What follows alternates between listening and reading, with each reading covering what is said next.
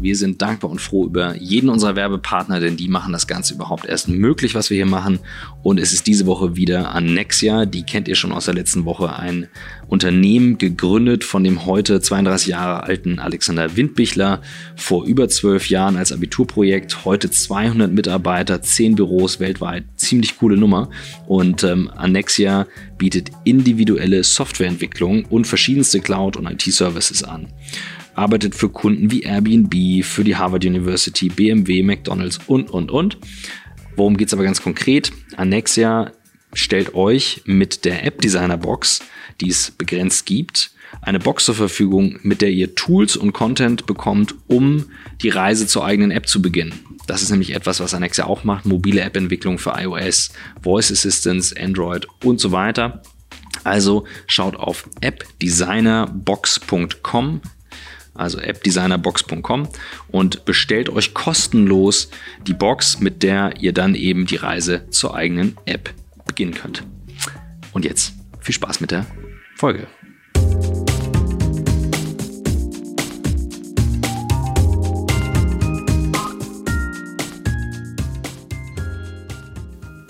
Herzlich willkommen zum On the Way to New Work Podcast mit Michael Trautmann und Christoph Magnussen. Und wir sind zu Gast in den Räumen von Merantix bei unserem guten Freund und Partner, muss man sagen, Adrian Locher. Hi. Hallo, ihr beiden. Schön, dass wir da sein dürfen. Und ähm, ich sage eine Sache vorweg als Disclaimer. Ähm, Adrian und ich haben zusammen studiert. Wir sind privat eng befreundet. Ich bin jetzt hier als jemand, der zuhört und lernt und vielleicht nochmal eine ganz andere Perspektive von dir kennenlernt. Äh, Michael, du wirst der, der Wingman sein und challengen. Wir beide haben nämlich mal eine Firma zusammen gehabt. Und das Zweite ist, ähm, wir sind investiert bei dir, ähm, bei Merantix. Das sollte man zumindest gehört haben, dass nicht irgendeiner nachher sagt, wir hätten es nicht gesagt. Ähm, insofern sage ich das jetzt einfach mal einmal vorweg. Und jetzt legen wir los. Und jetzt kommt Michael mit der Frage, die er normal immer stellt. Ja, wir stellen unseren Gästen am Anfang immer die Frage, wie sie zu der Person geworden sind, die sie heute sind. Also einen kleinen Abriss so deines Lebens, gerne mit ein paar lustigen Anekdoten und so ausführlich und lang, wie du glaubst, dass es sinnvoll ist, dass wir dich kennenlernen oder unsere Hörerinnen und Hörer dich kennenlernen. Ja, eine sehr schöne Frage. Vielen Dank, Michael. Schön, dass ihr hier seid. Äh, vielen Dank für die Gelegenheit. Ähm, ja, wie bin ich zu dem geworden, was ich heute bin? Ähm, und was ich hoffentlich noch werden werde. Ich glaube, Darüber die, Entwicklung, reden, die genau. Entwicklung ist ja nie abgeschlossen. Ähm, naja, also ich habe ähm, als Kind immer schon gerne Sachen gebaut. Ähm, ich habe äh, angefangen, äh, erstmal Dinge auseinanderzunehmen, um sie zu verstehen. Dann habe ich angefangen, als kleines Kind mit meinem Vater ähm, Sachen aus Holz zu bauen. Irgendwann wurden es dann Elektronikbauteile. Ähm, als ich dann so zehn war ähm, und ich viele Computerspiele gespielt habe, wollte ich besser verstehen, wie die gebaut und entwickelt werden. Also habe ich angefangen zu programmieren und habe dann damit auch mein erstes Geld verdient. Ähm, ich habe äh, in den 90er Jahren für Unternehmen äh, Websites gebaut und habe damit sozusagen meine Schulzeit äh, finanziert oder die Extras, äh, die äh, ich mir da dazu verdienen musste. Ähm, und ähm, habe dann mich aber entschieden, nicht ähm, Informatik oder Computer Science zu studieren, sondern ähm, Business habe dann in St. Gallen äh, angefangen, Business und Economics zu studieren. Das ist auch dort, wo Christoph und ich uns dann kennengelernt haben. Tag Tatsächlich der erste, Mensch, Tag, ich, ja. der erste Mensch, den ich in der Uni genau. getroffen habe, war die. Sehr cool. Äh, der, der, der Norddeutsche und der Schweizer ähm, ergab einen erstaunlich guten Fit. ja. ähm, ja, äh, habe dann in der, in der Uni im zweiten Semester ähm, meine erste richtige Firma gegründet. Davor war das halt eher so auf, auf Freelance-Basis. Ähm, in der Uni kam es dann zur ersten Firma, das war eine Softwarefirma. Die hat damals Anfang der 2000er Jahre Web-Software entwickelt. Ähm, E-Commerce-Systeme, äh, Content-Management-Systeme, Intranet, Extranet-Systeme. Äh, ähm, und wir haben angefangen so in der Dreizimmerwohnung, äh, die wir angemietet haben, wo wir so äh, halb drin gelebt, halb drin gearbeitet haben, äh, Tag und Nacht äh, basically. Äh, irgendjemand hat mich mal als U-Boot-Student äh, bezeichnet, der immer nur zu den Prüfungen auftaucht und dann wieder untertaucht. U-Boot-Student, ich nie gehört. Aber War schon einigermaßen äh, zutreffend. Ähm, ja, und ähm, aus diesem Unternehmen ähm, ist dann sozusagen meine erste unternehmerische Erfahrung geworden. Das war so ein klassisches Service-Unternehmen, ähm, was mit der Zeit ein bisschen größer geworden ist. Ähm, irgendwann habe ich mich dann entschieden, aus der operativen Seite des Business auszusteigen und äh, wieder neu zu gründen. Das war dann der Zeitpunkt, wo Chris und ich ähm, dann auch businessmäßig zusammengefunden haben. Wir haben das eigentlich schon wirklich fast an, an in der ersten Woche entschieden, dass wir irgendwann was zusammen machen werden. Die Initiative kam dann tatsächlich von Christoph, äh, der dann zu mir gekommen ist und gesagt hat, hier, ich habe jetzt äh, äh, Beratung gemacht und äh, jetzt will ich aber gründen. Und ähm, hast du Lust? Und äh, ich habe dann ohne lange nachzudenken gesagt, ja, natürlich. Und äh, ja, daraus ist dann unsere Social Media Agentur geworden, wie man sie heute nennen würde. Heute ne? nennen, ja. ähm, damals äh, haben wir angefangen mit äh, Facebook-Kampagnen und wollten eigentlich Facebook-Kampagnen-Software entwickeln, ähm, was sich dann leider als etwas zu früh herausgestellt hat. Das ist auch ein wichtiges Learning aus der Phase. Ähm, also das, was Facelift heute macht, war so eure Idee, dass ihr so Supporting Software as a Service für Facebook anbietet. Ja, wir hatten, wir hatten die Chance, ähm, wir hatten erst äh, Markenbotschafter an Unis, so wie StudiVZ groß geworden mhm. ist, da hatten wir Zugang und dann kam ein Anruf von der rechten Hand von Mark Zuckerberg, ähm, von Javier Olivan, den gibt's heute noch bei Facebook. Absolut. Und ja. wir dachten, wir wurden verarscht, weil mhm. also, die waren damals nicht groß in der Szene, aber damals dachten wir, es ist ein Witz. Und dann mhm. haben wir echt äh, Zuckerberg hier für die Events gehabt ähm, und hatten halt dadurch den Zugang. 2007, Anfang 2008 viel zu früh. Also ja. viel zu früh. Mhm. Ja, das äh, entscheidende Timing haben wir da ziemlich falsch eingeschätzt. Äh, wir hätten da sehr viel Market Education machen müssen. Ähm, und die Leute haben auch einfach nicht verstanden, warum Facebook überhaupt eine Relevanz hat. Ja. Am Anfang war, glaube ich, Community Building und äh, ne, äh, das Entscheidende, das war wahrscheinlich das, worauf ihr fokussiert habt, ne? Ja, wir haben verschiedene Sachen gemacht und das Ziel war halt immer, was Skalierbares mhm. hinzukriegen, eben eher softwarebasiert mhm. und plattformbasiert. Und es ist dann halt sozusagen darin geendet, dass wir Kampagnen wirklich entwickelt haben genau. für die Unternehmen, weil die das gar nicht selber konnten. Und da haben wir halt gemerkt, das ist einfach nicht skalierbar. Hm. Ähm, ja, ähm, da haben wir uns dann irgendwann entschieden, ähm, das nicht weiterzumachen. Und ähm, interessanterweise, aber da kann vielleicht Christoph ein bisschen mehr erzählen, ist ja dann daraus doch eigentlich auch sehr viel entstanden im, im Nachgang. Und äh, man kann sicherlich aus heutiger Perspektive sagen, naja, hätten wir wahrscheinlich noch zwei, drei Jahre mehr länger durchgehalten, ähm, wäre das wahrscheinlich auch ganz anders geendet. Aber die Perspektive hatten wir einfach damals dann nicht mehr nach irgendwie drei Jahren äh, zweieinhalb Mal pivotieren und äh, so Blut, Schweiß und Tränen. Ähm, da hatten wir dann irgendwie nicht mehr die, den Durchhaltewillen. Ähm, und äh, ja, in der Folge bin ich dann, ähm, also das haben wir in Berlin gemacht mhm. und äh, ich bin dann wieder zurück in die Schweiz und äh, habe dort mich dann entschieden, in der Softwarefirma ähm, auch nicht mehr länger ähm, wirklich operativ äh, tätig zu sein, habe mich dann auch entschieden, das Unternehmen zu verkaufen, ähm, habe das dann an eine Agentur äh, verkauft. Ähm, und dann eben angefangen, neue, nach neuen Themen Ausschau zu halten. Und ähm, zu der Zeit ähm, ist gerade Groupon in den USA mhm. ziemlich durch die Decke gegangen und ähm, mit meinem äh, mit meinem Geschäftspartner Amir ähm, habe ich mir das dann angeschaut in den USA und wir haben gemerkt, so ja, da ist viel Potenzial dahinter und äh, da glauben wir, äh, eine gute Opportunity auch in der Schweiz zu sehen äh, und haben dort dann wirklich ja, so sehr lean erstmal losgelegt. Also im äh, Dezember 2009 praktisch die Entscheidung gefällt, äh, im Januar angefangen, die Plattform zu entwickeln und im März 2010 sind wir live gegangen. Das war ein paar Monate vor Groupon äh, in der Schweiz, bevor Groupon in die Schweiz gekommen ist.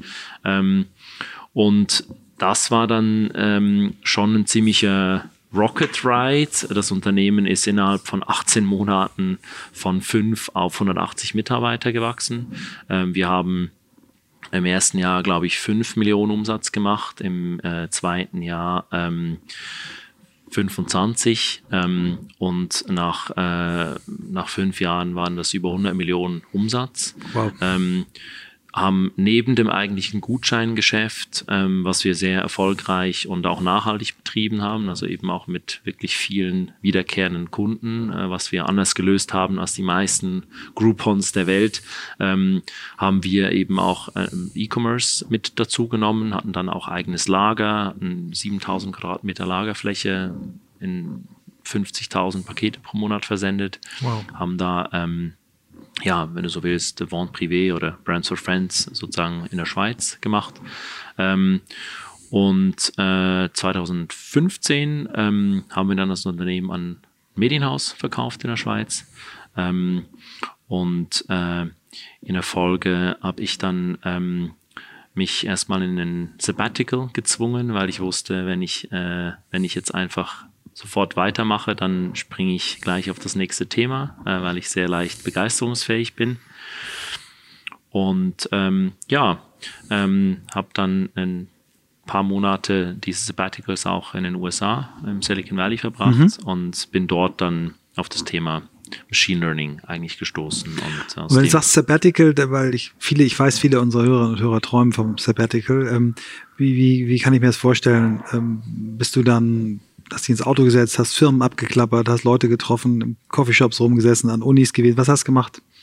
Ja, also meine Frau ähm, hat äh, damals gesagt, das ist ja gar kein richtiger Sabbatical, weil du bist ja die ganze Zeit auf Achse und äh, ich habe auch tatsächlich, also wir haben das dann mal ausgerechnet, äh, wir haben da in ein paar Monaten ähm, Silicon Valley weit über 100 Leute äh, getroffen, also auch wirklich wow. intensiv mhm. Zeit mit verbracht.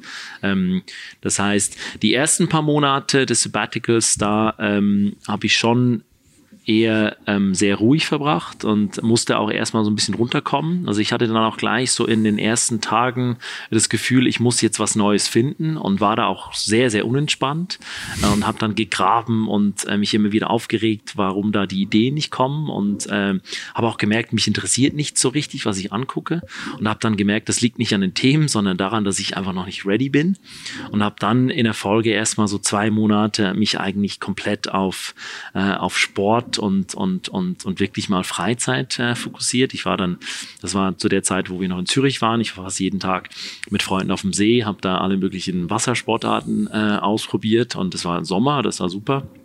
Äh, und habe dann eigentlich gemerkt, ähm, als ich dann so runtergekommen war und je entspannter ich äh, äh, werde, je mehr fliegen die Sachen einfach auf mich zu oder ich laufe in sie rein. Also ein bisschen dieses Serendipity-Konzept, was ich tatsächlich am eigenen Leib erlebt habe, mhm, mhm, wo man aber eben auch bereit sein muss, dass die Sachen kommen. Ähm, und äh, je mehr ich natürlich dann auch so in mich reingespürt habe, was sind so die Themen, die mich wirklich interessieren und die mich wirklich faszinieren, ähm, umso mehr äh, gehst du natürlich dann intuitiv auch in so eine, in so eine Richtung. Super, danke. Und, äh, genau, also, dann Valley.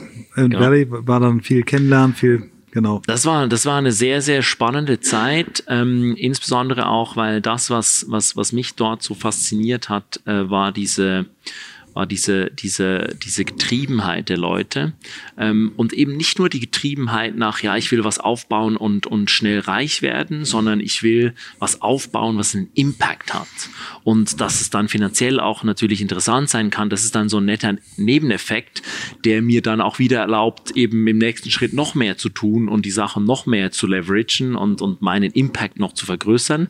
Aber eben so dieses, diese Cause-Drivenness, ähm, die ich dort erlebt habe, die haben mich total inspiriert.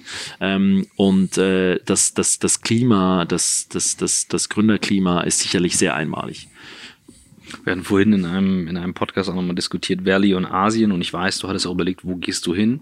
Ähm, du warst mit Family unterwegs zu dem Zeitpunkt, also Sabbatical klingt ja auch immer nach, äh, ich packe mein, meine Badehose ein und mache irgendwo Freizeit und mit Familie ist ja schon auch echt viel Logistik. Ähm, sag nochmal was zu deinen Gedankengängen damals zu sagen, warum gehst du ins Valley? Mit Family, ohne Family. Es war ja schon echt ein, ein Akt. Ja, genau. Also, ähm, äh, also für mich war klar, ähm, also für mich, also für mich war klar, für, für mich war immer schon so ein, so ein Traum Silicon Valley. Ja, das war immer so das, äh, das Ding, was ich gerne mal sehen wollte, was ich gerne mal erleben wollte. Und ich habe dann gemerkt, so als ich mir die ersten Gedanken gemacht habe über den Sabbatical, ähm, dass ich nicht irgendwo jetzt einfach reinspringen will, sondern ich will das schon auch irgendwie so ein bisschen erleben, bevor ich eine Entscheidung fälle. Und das hat dann auch dazu geführt, dass wir gesagt haben, okay, ähm, ich glaube damals äh, in meinem LinkedIn-Profile habe ich da irgendwie geschrieben, Exploring Hotspots of the World. Äh, und ähm, das war wirklich mein Ziel, an verschiedenen Orten der Welt einfach mal ein bisschen zu sein und zu verweilen und rauszufinden, so, ja, will ich denn auch wirklich hier leben? Mhm. Und das mhm. war zum Beispiel etwas, was, was sehr spannend war am, am Valley, ähm, dass wir, wir waren total excited ähm, von diesem Klima und, und Wo habt ihr ähm, gelebt, in welchem Ort? Wir haben das, wir haben das wirklich äh, getestet. Also wir haben in mehreren äh, Teilen der Stadt, San Francisco, gelebt mhm. und wir haben dann auch außerhalb im Valley gelebt, mhm. in der Mountain View. Ah, okay. Ähm, mhm. und äh, wollten das wirklich einfach mal so spüren, so Test Drive. Und das war auch spannend, weil weil das tatsächlich für uns auch nochmal ähm, so hochgebracht hat, ja, äh, wir finden die Leute total inspiring und exciting ähm, und äh, die Natur ist genial, ja, ich meine, wo sonst hast du Meer und Berge so nah beieinander, ähm, so eine tolle Natur. Ähm, insgesamt dann aber so die Lebensqualität overall, äh, das Freizeitangebot, auch das Angebot für Kinder, äh, das Thema Schule und das Thema Lebenshaltungskosten und was kriegst du dafür, das hat uns dann eben am Schluss unter dem Strich doch äh, nicht komplett überzeugt, ähm, weil das Leben unglaublich teuer ist und jetzt auch nicht nur angenehm, weil die Infrastruktur einfach mal dafür, dass es eigentlich ein Technology Hotspot mhm. ist, ist unterirdisch schlecht, ja. Ähm, du hast ja eigentlich keine Public Transportation, musst die ganze Zeit ins Auto steigen, um irgendwo hinzukommen. Äh, du gehst nirgendwo zu Fuß hin. Das ist alles sehr, also suburban. Äh, und das Wohnen in der Stadt, das ist nett, aber das Wohnen außerhalb ist dann schon auch eher so, ich habe das immer so äh, Desperate Housewife äh, Kulisse genannt. Ja, so diese Straßen, wo alle Häuser gleich aussehen. Ähm, also das hat uns einfach nicht, äh, cool. nicht vollends überzeugt. Wer waren denn so, wenn, wenn du mal zurückdenkst, die, wenn du nur wenn du es teilen magst, so die drei bis fünf inspirierendsten Begegnungen, die du hattest? Wer waren die Menschen, Ui, das ist eine sehr spannende Frage. War Ray ähm, Kurzweil dabei? ja, den habe ich tatsächlich Wirklich? getroffen. Cool. Ja, habe ich gedacht. Ähm, mhm. Ich habe, ich habe die äh, auch Teil meines Sabbaticals, die Singularity University äh, absolviert, das mhm. Executive Program da. Ja, da haben äh, wir auch drei, drei äh, schon Podcasts gehabt äh, und auch sofort, das habe ich dann bestätigt bekommen, gingen die Buchungszahlen äh, hoch für das Executive Programm. Wenn du jetzt heute noch was erzählst, dann. ja, also das war, das war definitiv wahnsinnig äh, ja. Wahnsinnig äh, spannend. Und zwar aus, aus zwei Gründen. Ähm, zum einen, weil die, ähm, die Inhalte, die du dort kennengelernt hast, einfach auch diese, diese Boldness in Thinking, ähm, auch sich dieses Trauen, die Dinge mal wirklich groß äh, zu denken, ähm, das fand ich extrem äh, spannend. Das zweite, zu lernen, dass dein Gehirn einfach biologisch gesehen nicht für exponentielles Denken gemacht ist, dass du immer wieder in das lineare Denken verfällst und du dich sehr anstrengen musst, wenn du exponentiell denken willst, ähm, dass, dass man da schnell eben diese Falle reintappt. Ähm, das war das Zweite und, und, und vielleicht das Dritte, ähm, schon auch sehr äh, wichtig. Ich glaube, die, die Menschen, die dort in diesem Programm sind, also bei mir waren das so 90 Leute, aus, ich glaube, 30 Nationen. Ähm, das war, das war so eine Woche, wie so eine Woche Boarding School, ja, wo du einfach Tag und Nacht praktisch mit den Leuten verbringst. Ähm, die, die Programme gehen morgens früh los mit Yoga und enden abends wirklich ganz spät in der Bar. Ähm, und dazwischen hast du halt einfach kontinuierlichen Austausch und bist einfach mit Menschen zusammen, die alle halt so in ähnliche Richtung denken. Jetzt kann man natürlich auch so ein bisschen sagen, ja, das ist ja fast schon wie eine Sekte. Ähm, und, und da muss man sicherlich auch nicht alles für bare Münze Münze nehmen und das kritische Denken sollte da nicht verloren gehen. Aber insgesamt, es inspiriert halt einfach wahnsinnig. Und äh, da, waren, da waren tatsächlich einige wirklich verrückte Begegnungen ähm, mit Menschen, die äh, Parkinsons Patienten be also behandeln, äh, indem sie ihnen äh, Elektroden ins Gehirn implantieren, wo du dann wirklich siehst, wenn der, der auf den Knopf drückt, dann hört er auf zu zittern. Ähm, das, das ganze Thema Longevity, ähm, wie kannst du das Leben äh, verlängern? Ähm, und, und das sind alles so Ideen, die, ähm, zu dem Zeitpunkt, wo du sie zum ersten Mal hörst, sind sie eben total verrückt, ja. Und es ist eben sehr exponentiell. Und, und, und das, das zu sehen, wo das hinführen könnte, das ist keine leichte, keine leichte Sache und, und braucht eben sehr viel Energie. Ähm, und daneben habe ich ähm, in dieser Zeit einfach, ich glaube, ähm, äh, schon ein paar auch einzelne Personen, äh, die sehr inspirierend waren, äh, getroffen. Ähm, das meiste natürlich Unternehmer. Ähm, ich glaube, in der Summe war einfach das, was, was, was so spannend war, ähm, zu sehen, ähm, wie auch die Leute, die schon sehr erfolgreich äh, sind, einfach nicht aufhören. Also einfach ähm, sagen, okay, jetzt habe ich, jetzt ich zwar sozusagen die finanzielle Unabhängigkeit geschafft, aber das bringt jetzt eigentlich eher die Verantwortung mit, dass ich noch mehr daraus mache und jetzt nicht einfach das Retirement äh, Place am, am Meer suche und dann nur noch surfe. Das darf durchaus auch sein, aber eben, dass ich eigentlich den Rest der Zeit nutze, um weiter und an noch größeren Ideen zu arbeiten, ähm, weil die Möglichkeiten dann auch größer äh, werden. Sehr cool. Ich, ich weiß noch, als du das muss mittendrin gewesen sein. Ähm, und, und wir haben uns ja immer, seit wir uns kennen, echt intensivst ausgetauscht. Und ähm, ich neige ja dazu, dann in meine Themen reinzutauchen und bin dann auch mal gerne links und rechts weg. Und AI habe ich schon oft gehört, aber erst als du mir davon erzählt hast und sagtest, jetzt guck dir das mal genau an, was da gerade passiert, ich weiß nicht mehr, das war ein Telefonat oder so, habe ich dann angefangen zu bohren und einen ganzen Tag damit verbracht, auf YouTube wirklich zu recherchieren, zu gucken. Du hast mir eine ganze Playlist geschickt, die du mit mir geteilt hast. Und dann war ich hooked und dachte so, boah, krass, was da kommt. Und ich fände das spannend, wenn du magst, dass du nochmal teilst, so was bei dir so zusammengeklickt ist, wo du das Gefühl hattest, bum, bum, bum, genau deswegen will ich in diesem Bereich arbeiten, weil du hast es so, so krass in die echte Welt übersetzt. Es war vorher für mich so ein abstraktes Ding. Ja, ich glaube, da gibt es sozusagen zwei verschiedene Zugänge. Der eine war tatsächlich, dass ich mir angefangen habe, irgendwann so äh, während dieses Sabbaticals ein bisschen methodischer zu überlegen, so what's next. Und ich habe da so drei, so drei Säulen gemacht. Ich habe so die eine Säule gefüllt mit Themen, von denen ich glaube, dass sie die nächsten 20 Jahre die Welt maßgeblich verändern werden. Ähm, dann die zweite Säule habe ich gefüllt mit Themen, die ich persönlich einfach sehr faszinierend finde. Und die dritte Säule habe ich gefüllt mit Themen, wo ich glaube, einen Unterschied machen zu können mit meinen Fähigkeiten, mit dem, was ich mitbringe. Ähm, und äh, tatsächlich kam aus diesem, aus diesem Schema dann raus, dass Machine Learning, äh, AI halt so eines der Themen ist, die, die was eigentlich alle drei Boxen tickt. Ähm, einfach weil ich durch meinen Software-Hintergrund äh, zumindest ein, ein, ein Grundverständnis für das Thema schon hatte und, und wusste im Grundsatz, wie diese Systeme entwickelt werden.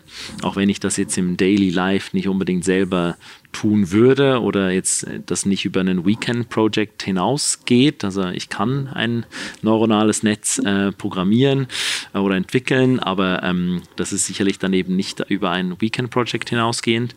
Ähm, und wie ich auf das Thema überhaupt gekommen bin, ich glaube, wenn ich mich richtig zurückerinnere, ähm, war das sogar die äh, Biografie von ähm, von Elon Musk, die ich gelesen habe.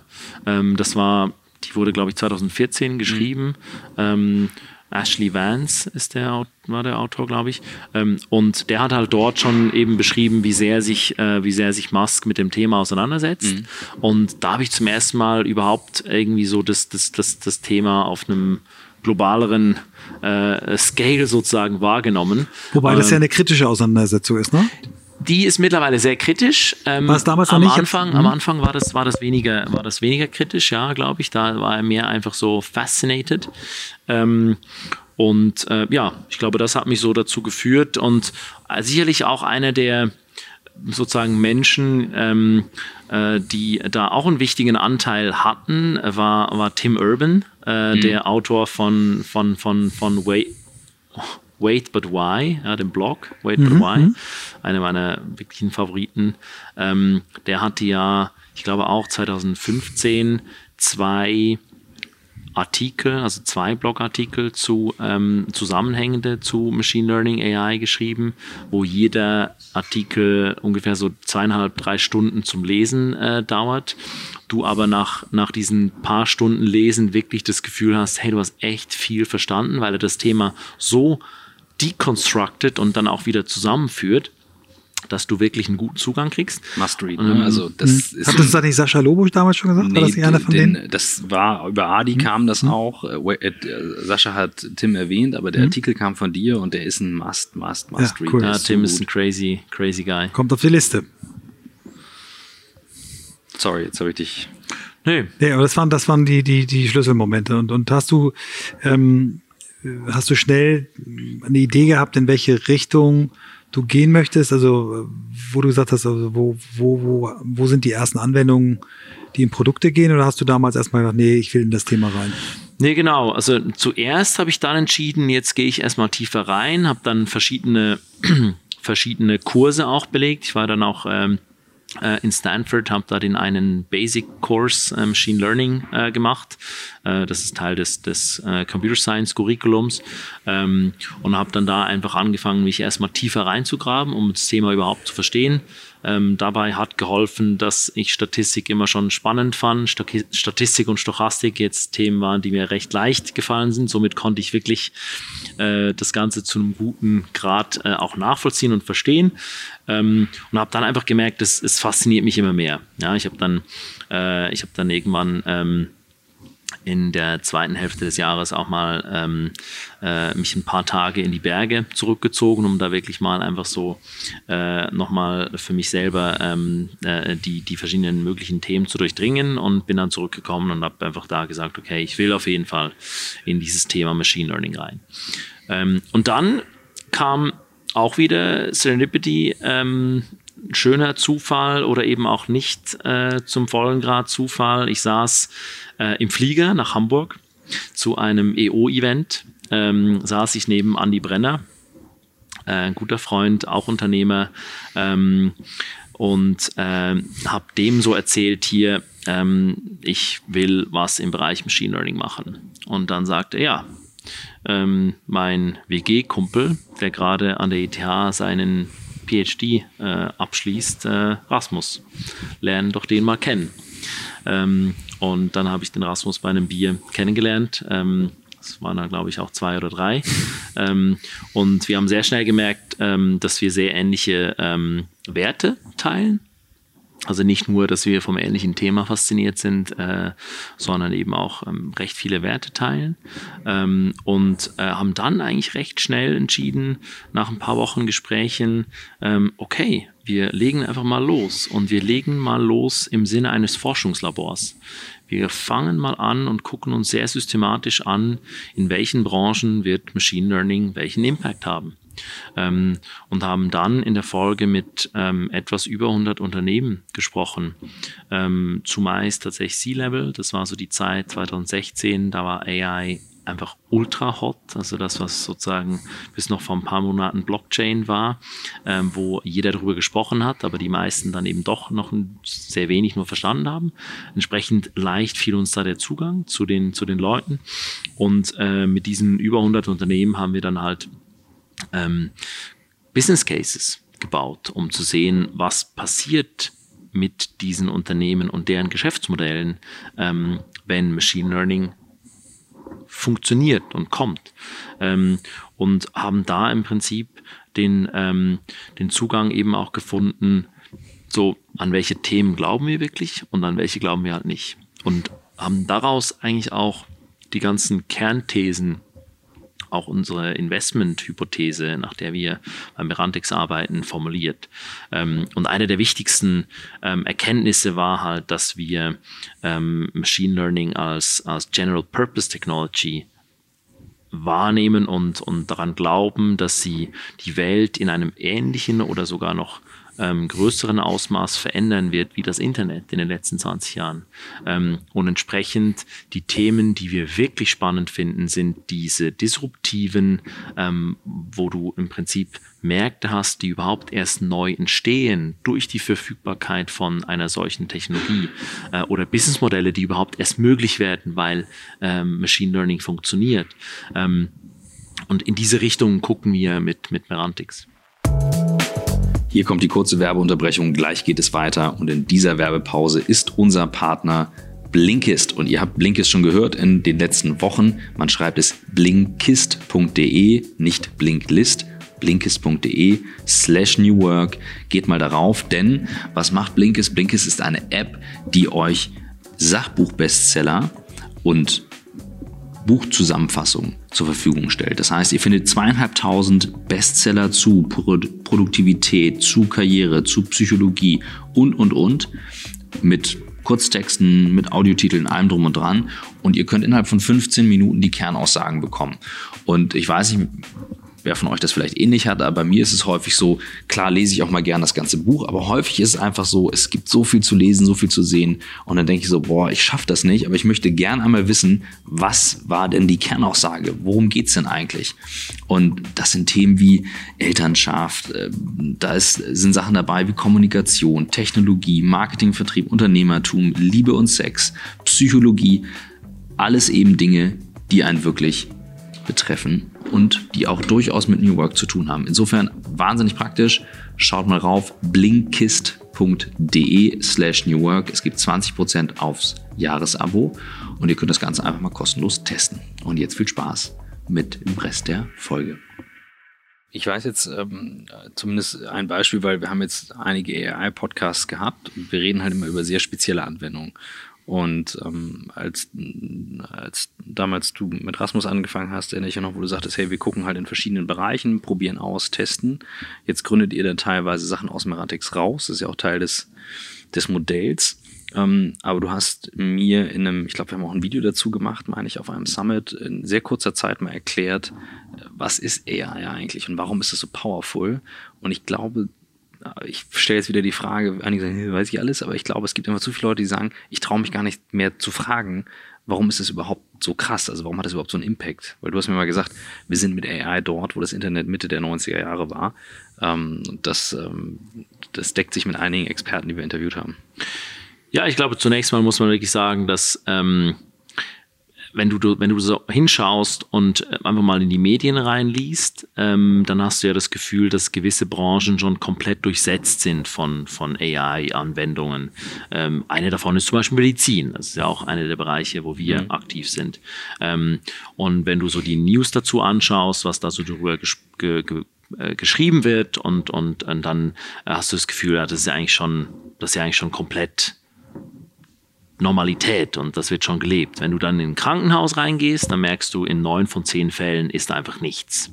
Das heißt, die ähm, Technologie ist eigentlich verfügbar, funktioniert bis zu einem gewissen Grad auch schon, aber die die, der Durchsatz in die Industrie ähm, und, und in, die, in das tägliche Leben ähm, ist, ist einfach noch fast nicht passiert.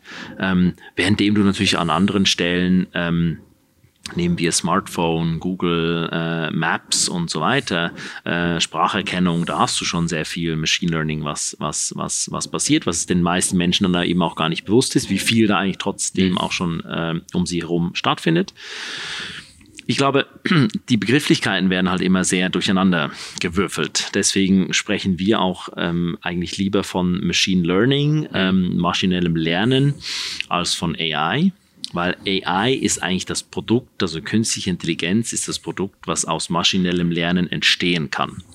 Maschinelles Lernen ist charakterisiert durch so ein paar äh, grundlegende Sachen. Das eine ist, äh, du hast große Datenmengen, aus denen lernt ein Computer selbstständig oder teilselbstständig gewisse Dinge. Ähm, aus diesen Dingen, aus diesen Mustern, die er da lernt, ist er dann in der Lage, ähm, wenn er äh, ein neues solches Thema sieht, eine Aussage zu treffen, was es ist. Ja? Das beste Beispiel Fotoklassifikation. Ähm, und aus dieser Mustererkennung ähm, sind dann eben verschiedene Produkte möglich, ähm, die, du, die du entwickeln kannst. Äh, wichtig an der ganzen Sache ist, dass ähm, maschinelles Lernen äh, immer dann besonders ähm, effektiv wird und, und, und powerful, äh, wenn es eben ähm, auch stetig weiterlernt also aus dem, was es gelernt hat, wieder validieren kann und damit eben weiterlernen und im Prinzip jeden Tag in der Anwendung besser wird. Ähm, und das eben dann at scale. Ähm, das ist dann eben auch der Grund, weshalb ein, ein Computer, äh, wenn er nur genügend Bilder gesehen hat, irgendwann besser wird als der beste Arzt im Befunden eines ganz spezifischen Themas, äh, weil der Arzt in seiner ganzen Lebenszeit davon vielleicht 5000 Fälle gesehen hat. Äh, der Computer, die Maschine hat aber vielleicht eine Million solche Fälle mhm. gesehen. Ähm, so, und aus diesem maschinellen Lernen entsteht dann eine gewisse Form von Intelligenz. Ähm, diese Intelligenz ist aber, und das ist ganz wichtig, ähm, weil das auch immer sehr durcheinander gebracht wird, ähm, jetzt so in ganz ähm, groben Zügen kann man sagen, du hast einmal diese Narrow Intelligence, das ist, wenn eine Maschine eine bestimmte Sache sehr, sehr gut kann äh, nämlich Schachspielen, Go spielen oder eben Bilder, äh, also medizinische Bilder befunden. Ähm, das ist aber sehr eine eingeschränkte Domäne, in der eben die Maschine auch heute schon deutlich besser ist ähm, als der Mensch. Mhm. Ähm, dann hast du die, die, die zweite Stufe, das ist dann so die generelle Intelligenz. Die generelle, äh, die generelle Intelligenz ist ja das, was wir uns Menschen selber zuschreiben. Ähm, die ist vor allem dadurch charakterisiert, dass eben sehr viel Reasoning auch drin ist und sehr viel auch Transfer äh, von Domänenwissen und Domänenerfahrung ähm, gemacht wird. Also das heißt übersetzt, ähm, wenn du ähm, wenn du äh, ganz viele Probleme gelöst hast in einer bestimmten Domäne, dann bist du da drin sehr gut. Ähm, dann kommst du zu einer komplett neuen Domäne, wo du ein unbekanntes Problem antriffst. Die Maschine ist nicht in der Lage, zum heutigen Zeitpunkt zumindest, ähm, dieses Problem auch nur ansatzweise zu lösen. Sie kann es einfach nicht, weil sie dafür Trainingsdaten bräuchte, damit sie es lernen kann, weil sie eben dieses Transfer-Learning, das Domänenwissen nicht transferieren kann. Der Mensch kann das. Das menschliche Gehirn ist in der Lage, so zu abstrahieren, dass du eben auch ein neues Problem lösen kannst. Und dazu muss man jetzt kurz einen Einschub machen, weil gerade in den letzten sechs bis zwölf Monaten ist auch auf dieser äh, Domäne, sozusagen in der maschinellen äh, Le äh, Learning ähm, Community, einiges passiert. Und es gibt immer mehr Beispiele, wo ein, ein, ein, ein Wissensdomänentransfer auch schon bei der Maschine angefangen hat zu funktionieren. Also das heißt, das ist eine Frage der Zeit, bis auch Maschinen in der Lage sein werden, hm. ähm, diesen Domänensprung äh, zu machen. Krass. Christoph hatte mal ein sehr interessantes Beispiel gehabt, äh, was kurz Go gestriffen, also das Spiel. Und äh, bei der erste Machine Learning Algorithmus von, von äh, Google, der ähm, oder DeepMind, oder wer heißt die? Deep, Deep, DeepMind, genau. DeepMind, die Google-Tochter, der, dem wurden ja quasi alle Go-Partien, die dokumentiert sind, äh, gefüttert, hat die quasi nachvollzogen und daraus dann die Kompetenz entwickelt, selber zu spielen. Und bei, bei, bei AlphaGo Zero zum Schluss war dann äh, so, da waren nur ein paar Zeilen Code und dann hat er nur die Regeln gekriegt und hat quasi die, das Lernen durch das Spielen gegen sich, gegen sich selbst gemacht. Ja. Ist das auch, auch etwas, was ja, Reinforcement, ja. Das, Reinforcement, das, Ganze nennt sich Reinforcement Learning. Das ist eine höchst relevante Domäne. Mhm. Ähm, bei uns zum Beispiel im, im, äh, im, äh, im Automotive Startup ein ganz wichtiges äh, Thema, weil autonom Fahren ist Reinforcement Learning extrem wichtig, weil du hast sehr viel mit Simulation, aber auch mit Echtzeitdaten zu tun. Mhm. Ähm, das ist ein großes Thema.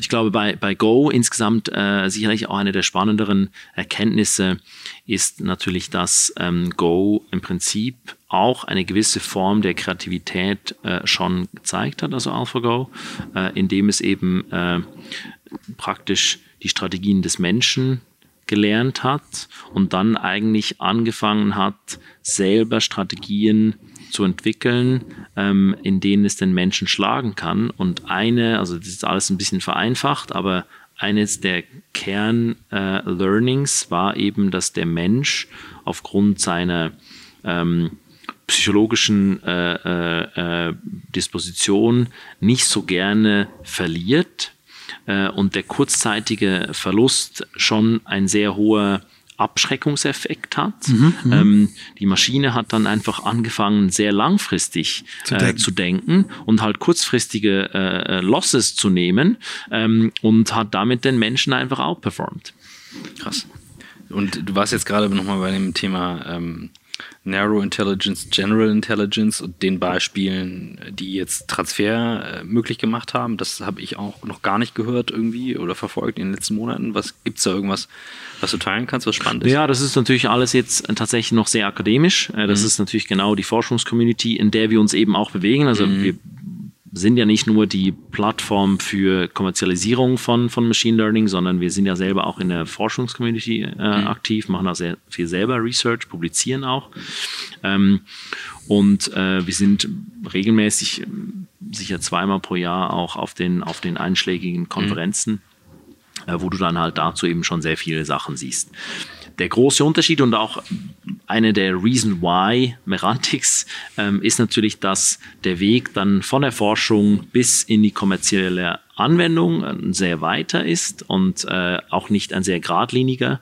Ähm, und äh, da setzen wir dann eben an und mhm. sagen, wir bringen diese Sachen dann auch in eine kommerziell anwendbare Form.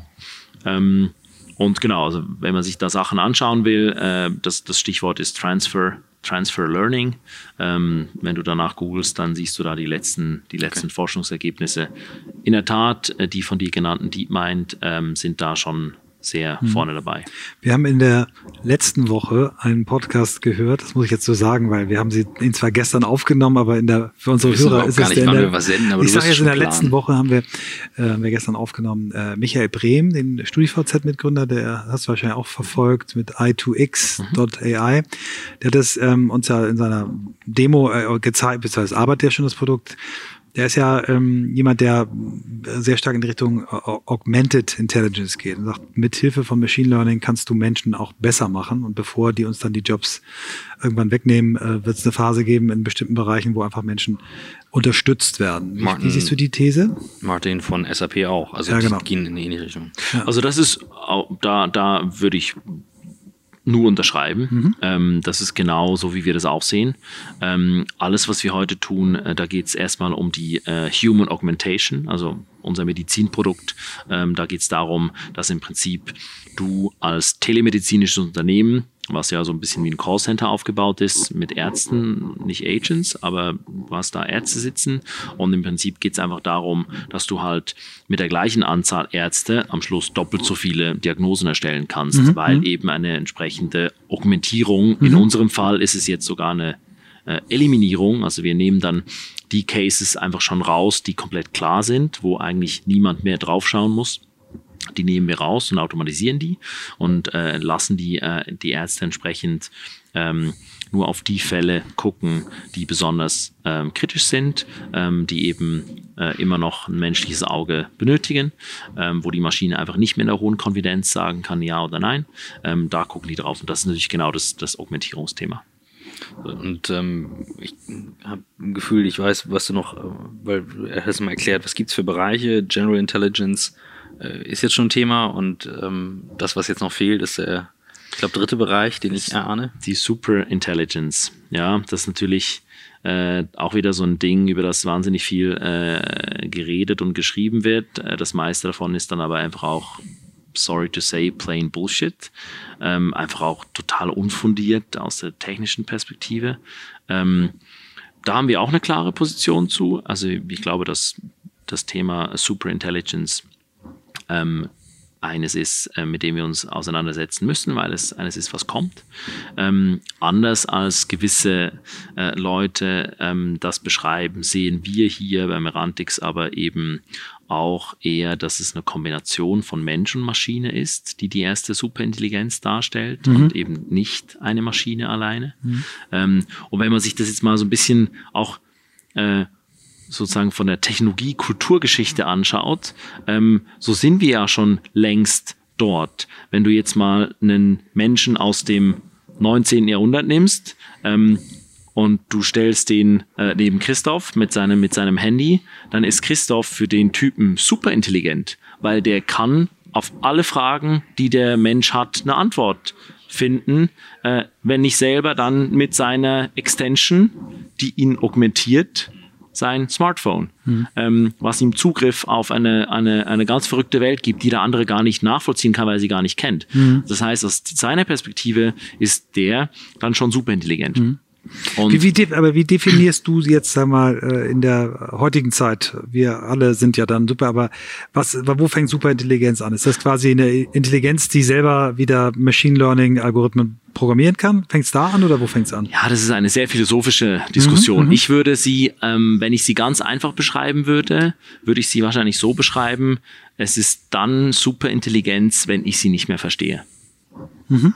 Also wenn ich sie selber nicht mehr nachvollziehen kann, was passiert, mhm. ähm, dann äh, würde ich das als Superintelligenz bezeichnen. Also dann mal ein Beispiel, das ich vor ein paar Jahren gehört habe, als ich im Valley war, ähm, mit Philipp Schindler dort gesprochen habe, der uns erzählte, der Algorithmus, der fürs Übersetzen gebaut wurde, hat irgendwann ohne Auftrag eine Zwischensprache sich programmiert, äh, um schneller, präziser übersetzen zu können. Ist das schon äh, ein, ein Hauch von Superintelligenz? Nein, ich glaube, ähm, äh, ich würde eher sagen, das war auch schon eine Form von Kreativität, die wir gesehen haben.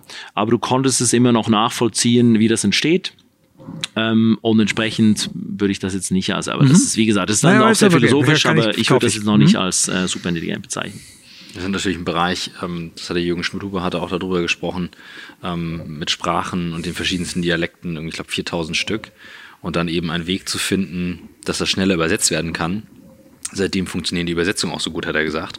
Und äh, das finde ich ist ein geiles Beispiel für, okay, es ist ein Tool und zwar ein unfassbar mächtiges Tool. Du sagtest aber, es wird relevanter als das Internet und ähm, das ist ein Bild, das können sich viele heute aufmalen. Es fällt mir wahnsinnig schwer, in die Zeit zurückzugehen. Also ich erinnere die CompuServe-CDs, die ich dann eingeschoben habe oder AOL, um ins Internet zu gehen. Heute ist keiner mehr offline. Also, ich bin drin. Ich bin mhm. drin, genau. Ähm, ich hätte keine Ahnung, wie ich es meiner Tochter erklären soll, dass es mal irgendwann nicht da war. Ähm, mal trotzdem nochmal das Bild, warum du sagst, ne, du, du dedicatest wirklich deine Zeit da komplett rein und ich kenne dich in einer Weile, du machst es wirklich mit deinem vollem Commitment und aller Kraft. Warum glaubst du, wird das ja, wie, wie, wie das Internet? Also wie, wie, wie malst du dieses Bild? Naja, schau mal, ähm, die Anfänge des Internets, ähm, so in den 90er Jahren, äh, waren ja auf der Business-Seite sozusagen, äh, also technologisch hat es irgendwann angefangen zu funktionieren und dann gab es die ersten Business-Modelle. Und die ersten Business-Modelle waren im Prinzip eine Adaption äh, von einem Brick-and-Mortar-Business jetzt einfach mit äh, digitalen Mitteln. Äh, das war so die erste Welle. Ähm, und die war schon spannend. Äh, da gab es schon auch einige Erfolge. Gab es natürlich auch die, äh, die Zeit, wo das erstmal alles dann wieder runtergetaucht ist und äh, gewisse Menschen dann schon gesagt haben, ja, das Internet, das äh, wird auch wieder vorbeigehen. Ja. ähm, das gab es tatsächlich. Ähm, da war mal ein, äh, ein Geschäftsführer von einem großen Unternehmen, äh, dessen Namen ich jetzt nicht nennen werde, der irgendwie gesagt hat, ja, also ich habe es euch doch gesagt, dieses Internet, das ist eine vorübergehende das war 2001. Das ist eine vorübergehende äh, Erscheinung. Ähm, was danach kam, die zweite Phase war eigentlich viel interessanter, nämlich Unternehmen, die es so in der Form noch nicht gegeben hat. Nimm ein Beispiel, nimm Google, Facebook, nimm ein Airbnb, nimm ein Spotify, ähm, die zwar auch wieder Bedürfnisse ähm, befriedigt haben, die die Menschen hatten, aber auf eine komplett neue Art und Weise, die davor, bevor das Internet technisch gesehen funktioniert hat, gar nicht möglich war. Äh, das heißt, es wurden völlig neue Geschäftsmodelle und, und Branchen geschaffen. Heute oder aktuell die und die äh, äh, wertvollsten Unternehmen der Welt sind eigentlich allesamt solche, die äh, vor 20 Jahren technologisch noch gar nicht hätten funktionieren können oder vor 30 Jahren. Ähm, und äh, deswegen ist es auch so schwer, diese äh, Vorhersage zu treffen, okay, und wie sieht denn die Welt eigentlich genau in 20, 30 Jahren von heute äh, aus? Unsere These und das ist auch ähm, sicherlich die Überzeugung, auf der wir hier bei, bei Merantix operieren. Wir schauen uns eben diese Themen an, in denen der Mensch in komplexen Entscheidungsprozessen heute eine elementare Rolle spielt. Und unsere Wette ist äh, jene, dass äh, sich diese Wichtigkeit und äh, die, das Involvement eben über die nächsten 20 Jahre durch Machine Learning ganz maßgeblich verändern wird. Nehmen wir Medizin, eine Branche, von der wir hier ausgehen, dass sie eben auch irgendwann disrupted werden wird, dadurch, dass der Mensch und seine, sein Involvement eine ganz andere äh, äh, Rolle einnehmen wird.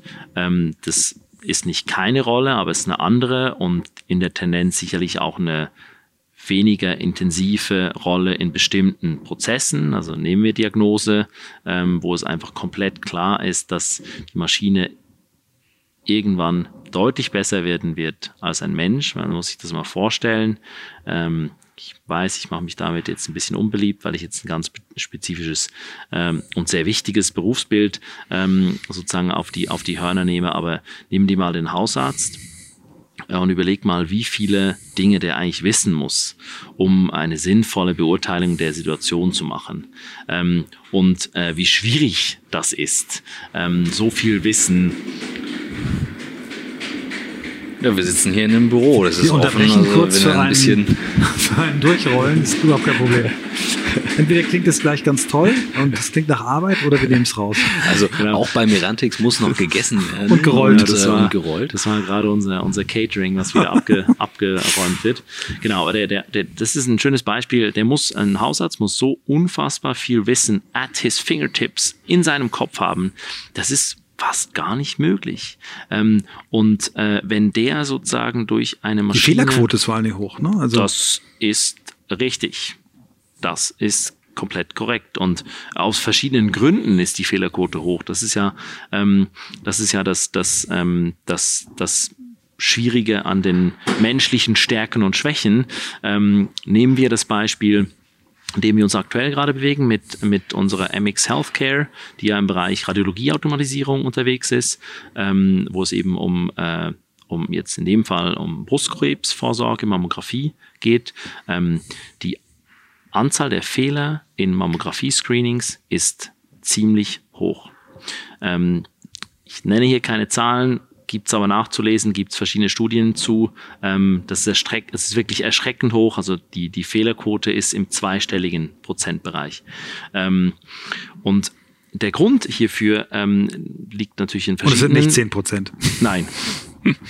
ähm, der Grund hierfür liegt in verschiedenen Bereichen, aber eine der wichtigen ist ähm, die, äh, die, die die menschliche äh, sozusagen Unfähigkeit ähm, oder das menschliche, äh, die menschliche Prädispos Prädisposition, ähm, wenn 90 Prozent der Bilder nichts enthalten, ähm, bei den restlichen 10 Prozent, wenn die was enthalten, das dann auch zu sehen ist wahnsinnig schwierig, weil das menschliche Gehirn hat einfach bei neun von zehn Bildern gesehen, ja, da ist nichts, da ist nichts, da ist nichts, ist alles okay. Äh, und so läuft der Screening auch ab. Du hast hohe Volumen, das heißt, da ist viel Geschwindigkeit drin, da musst du schnell auf ein Bild gucken, entscheiden, ist was, ist nichts. Ähm, und da macht das Gehirn immer wieder ähm, dir schlägt dir so ein Schnippchen, ähm, in dem es einfach sagt, nee, da ist nichts habe ich, nicht, hab ich nichts gesehen. Und dabei war da was. Und das sind eben dann die problematischen Fälle der False Negatives. Mhm. Ähm, es gibt ja auch so eine Studie, die findet man auch online äh, von diesem Affen, der in, äh, in Bildern versteckt wurde. Also ähm, der, hm. äh, so, ein, so ein, ein, richtiger Affe, der in so, in so Affen-Symbol, äh, was in äh, Radiologiebildern versteckt wurde und dann geguckt wurde, wie viele von den Menschen, die auf diese Bilder drauf gucken, sehen den. Und das ist ziemlich erschreckend. Ich kenne nur den mit auf dem YouTube-Video, wo man sagt, achte auf die Spieler weiß-schwarz. Ein Basketballspieler laufen durch die Gegend und äh, wenn man dann nochmal guckt, ohne darauf zu achten, läuft ein Affe durchs Bild, den man nicht sieht. Das, ähm, ja, okay. Ähm, wir, wir, wir schlagen schon wieder gleich die 50 Minuten. Ähm, und ähm, es ist, ich habe noch ein paar Themen tatsächlich, weil so tief äh, tauchen wir beide selten ein. Wenn wir jetzt dann quatschen, haben wir auch andere Themen. Ähm, Du hattest bestimmte Gründe damals zu sagen, ich gehe nach Berlin mit der Firma. Und ähm, ihr habt hier bei Mirantix Leute aus der ganzen Welt, äh, die hierher kommen aus den USA, um hier zu arbeiten. Und du hast damals gesagt, hey, ich bin zwar Schweizer, ähm, es gibt eine Million Gründe auch in der Schweiz zu sein, aber ich finde Berlin und vor allem Deutschland einen geilen Standort, um das zu gründen. Und ich finde, das sollte vielleicht mal geteilt werden. Genau, also ein paar, ein paar Gründe. Wir haben uns ja auch sehr bewusst für Europa entschieden genau. und eben nicht USA. Ähm, ich glaube, Berlin erstmal keine Frage, ist einfach ein, ein sehr guter Standort, äh, wenn es darum geht, ähm, Menschen aus der ganzen Welt mhm. anzuziehen, weil es ist einfach eine Stadt mit sehr hoher Lebensqualität, mit verhältnismäßig immer noch sehr tiefen Kosten. Ähm, die steigen zwar gerade überall, aber wenn man es jetzt mal vergleicht, im internationalen äh, Vergleich dann mit so diesen anderen Oder mit San Francisco neben einer Bushaltestelle, wo Apple, Google genau, oder Facebook da ist hält. einfach immer noch das ja. Leben hier sehr, sehr günstig mhm. ähm, und eben auch eine sehr hohe Lebensqualität insgesamt. Ähm, das heißt, für uns war Berlin, war Berlin hier ein wichtiger Standortfaktor. Äh, und eben, wie du schon gesagt hast, nicht so sehr, weil wir davon ausgegangen sind, wir finden unsere Leute hier, sondern wir kriegen sie hierher. Äh, und das äh, haben wir, glaube ich, sehr eindrucksvoll bewiesen mit unserem Team, ähm, wo wirklich eben die meisten für Merantix nach Berlin gezogen sind. Du hast schon erwähnt, aus allen Ecken der Welt, ähm, ganz vielen Ländern Europas, aber eben auch USA und Asien. Ähm, und äh, ich glaube, das ist ein wichtiger, wichtiger Faktor. Der zweite, warum Europa? Ähm, ich glaube, wir sind wirklich hier davon überzeugt, dass wir eben in Europa nach wie vor eine Chance haben, ähm, in diesem Bereich äh, Machine Learning, AI eine, eine Rolle zu spielen und es nicht einfach Gott gegeben ist, dass wir jetzt hier ähm, darauf warten müssten, bis uns die USA oder äh, even more likely, muss man heute sagen, China abhängt. Ähm, und ich glaube, es sind so zwei Dinge. Ähm, das ist auch wieder ein bisschen philosophisch, ich weiß, aber ähm, ein, eins der, eins der, eines der Themen, an das wir sehr stark glauben, ist, ähm, Europa war ja schlussendlich die Wiege der Renaissance. Mhm. Ähm, und das war ja so der Wechsel von, der, von dem Mittelalter in die, in die Neuzeit. Ähm, und äh, was waren dann, was waren da die sozusagen die Ingredients, die uns so erfolgreich gemacht haben in Europa? Das waren so Dinge wie äh, die Erkenntnis, dass äh, Kultur, Gesellschaft, Politik, ähm, Philosophie, Wirtschaft alles Hand in Hand gehen und am Ende in einer freiheitlich äh, liberalen Gesellschaft ähm, enden sollten, ähm, was am meisten Fortschritt ähm, kreiert. Ähm, und äh, wenn man dann die Entwicklung anschaut, äh, so ist eben sehr spannend zu sehen, ja, Europa hat in diesen paar hundert Jahren einfach die schnellsten Fortschritte gemacht, ähm, weil wir es verstanden haben, ähm, die Dinge zu balancieren, mhm. uns eben nicht einseitig werden zu lassen. Und ich glaube, das ist nach wie vor etwas, was wir eigentlich sehr gut drin sind ähm, und äh, wo ich auch glaube, wenn wir uns auf unsere Stärken besinnen, wir eben nach wie vor eine gute Chance haben, in diesem Hochtechnologiefeld ähm, eine Rolle zu spielen, weil, und das ist der zweite Punkt, ich glaube, wir haben hier eine ausgeprägte Ingenieurskultur, ähm, die eben sehr wichtig ist für, für, für Hochtechnologie, für Hightech. Äh, und ähm, wir haben da die Substanz, ähm, Weltmarktunternehmen zu bauen. Ähm, das sieht man sehr eindrücklich, wenn du, wenn du die Unternehmen anschaust, die hier immer noch äh, operieren ähm, und Weltmarktführer sind in ihren ganz spezifischen Bereichen. 2000 in Deutschland, 2000 Weltmarktführer. Genau, es ist wirklich, ähm, wir haben dieses Potenzial. Mhm. Ähm, das Einzige, was jetzt nicht passieren darf, ist, wir dürfen diesen Übergang von Hard zu Software eben nicht verpassen. Ähm, und wir dürfen auch nicht, ähm, wir dürfen auch nicht einfach zu schnell ähm, alles zu stark regulieren, was einfach Innovation hemmt. Mhm. Ich glaube, das ist ein ganz wichtiger Punkt. Ich sage nicht, man soll gar nicht regulieren, darum geht es gar nicht.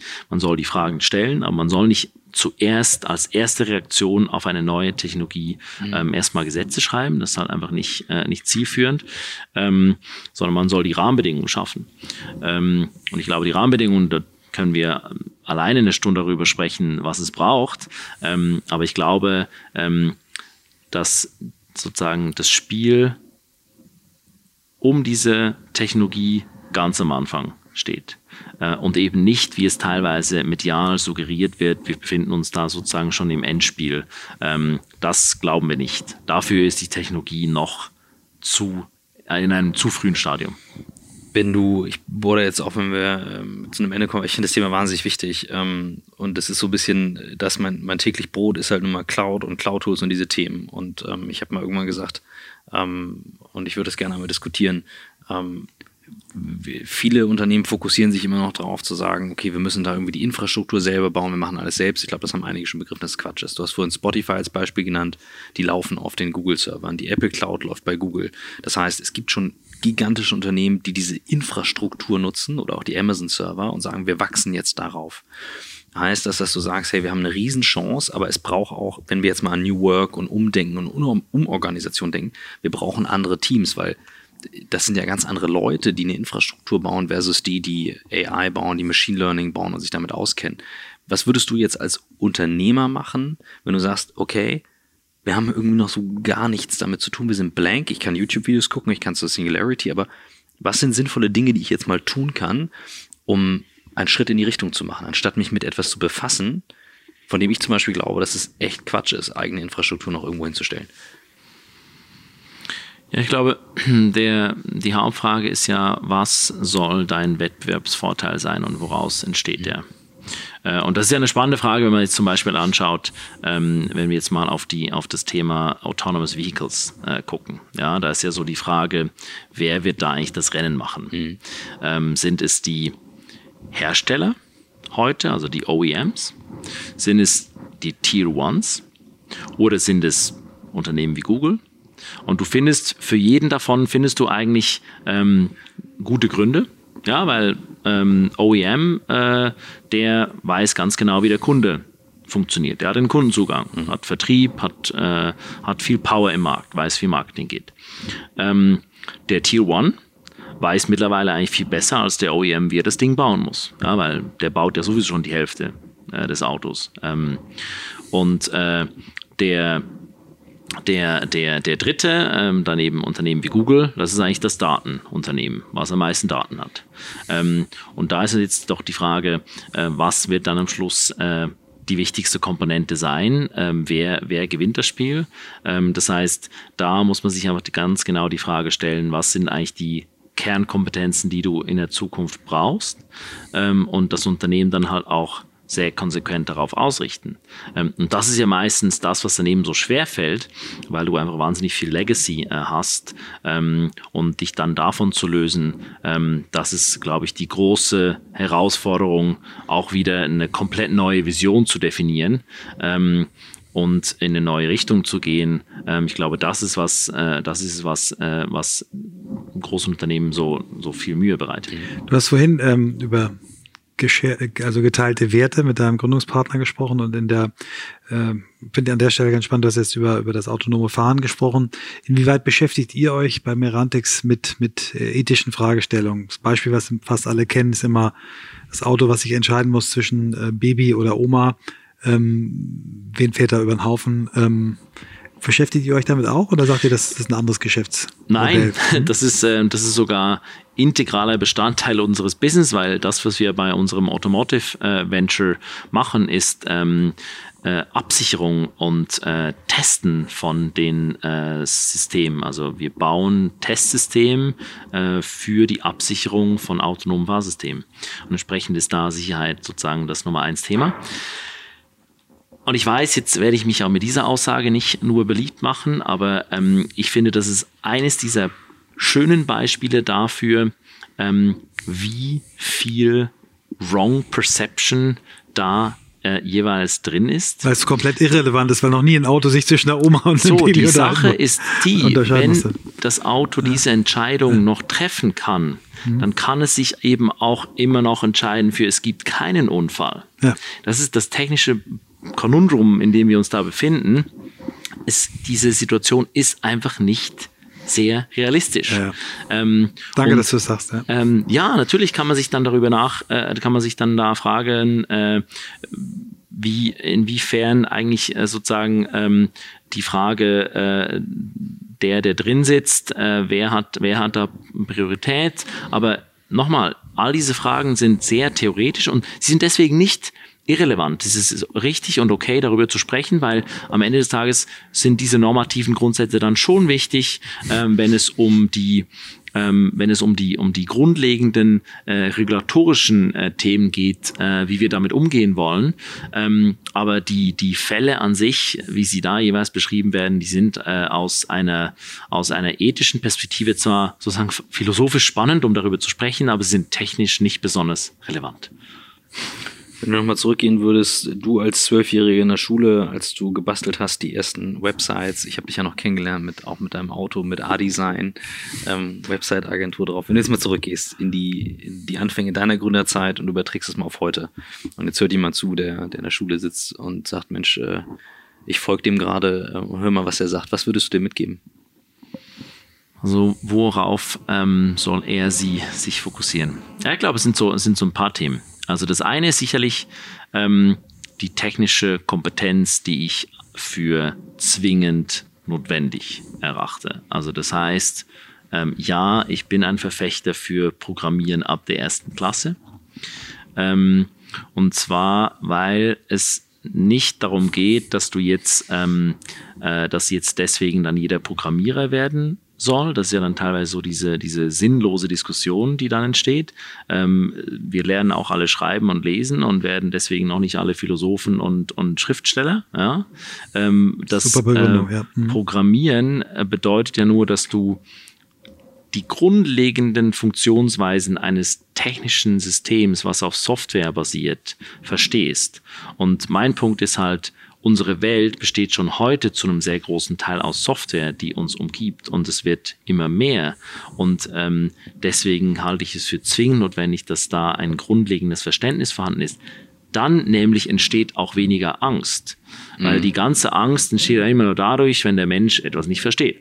Mhm. Das ist ja sozusagen unser vor 10.000 Jahren genetisch einprogrammiertes Verhaltensmuster vor etwas, was sie nicht verstehen nicht kennen, ist Angst, ja, weil früher war es dann halt der Säbelzahntiger, der dich sonst gefressen hat. Ähm, und heute ist es halt etwas anderes, was nicht in dem Sinne lebensbedrohlich ist, aber trotzdem die ähnlichen Gefühlsreaktionen auslöst. So das zweite Thema, ähm, was ich für, was ich für ähm, sehr wichtig und ich rede jetzt alles über Dinge, die aus meiner Sicht noch zu wenig Niederschlag finden. Ja. Das zweite Thema ähm, ist, ist Psychologie und Philosophie. I don't get it, wieso man da nicht mehr drüber spricht, weil das, das sind doch die Grundlagen, mhm. die dir den Zugang zu dir selber ermöglichen ähm, und der Zugang zu dir selber ist doch Grundlage von Beziehungen. Und Beziehungen sind Grundlage jeglichen Erfolges, den du, den du haben kannst, ob jetzt in, in Gruppen von Menschen oder mit, mit einem Unternehmen.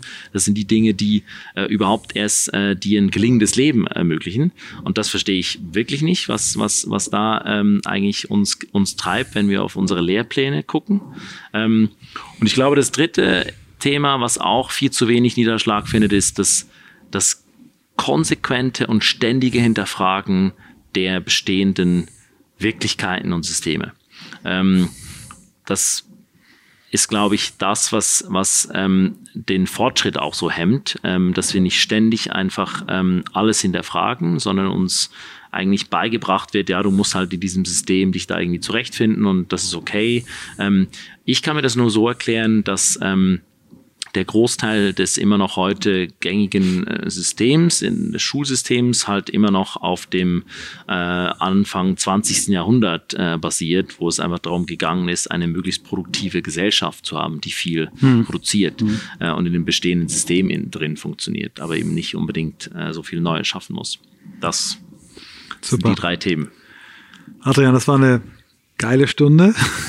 Das Schöne an diesem Podcast ist, dass äh, Christoph und ich ganz oft selber sa sagen, das war für uns cool. Wir häufig dann den Effekt haben, dass auch andere Leute toll fanden. Vielen, vielen Dank für diese großartige Stunde mit dir. Danke euch. Ich fand das selbst sehr spannend. Man äh, kommt ja auch immer beim äh, Reden wieder auf neue, auf neue Ideen und äh, entsprechend fand auch ich persönlich das sehr inspirierend. Vielen Super. Dank euch. Danke dir.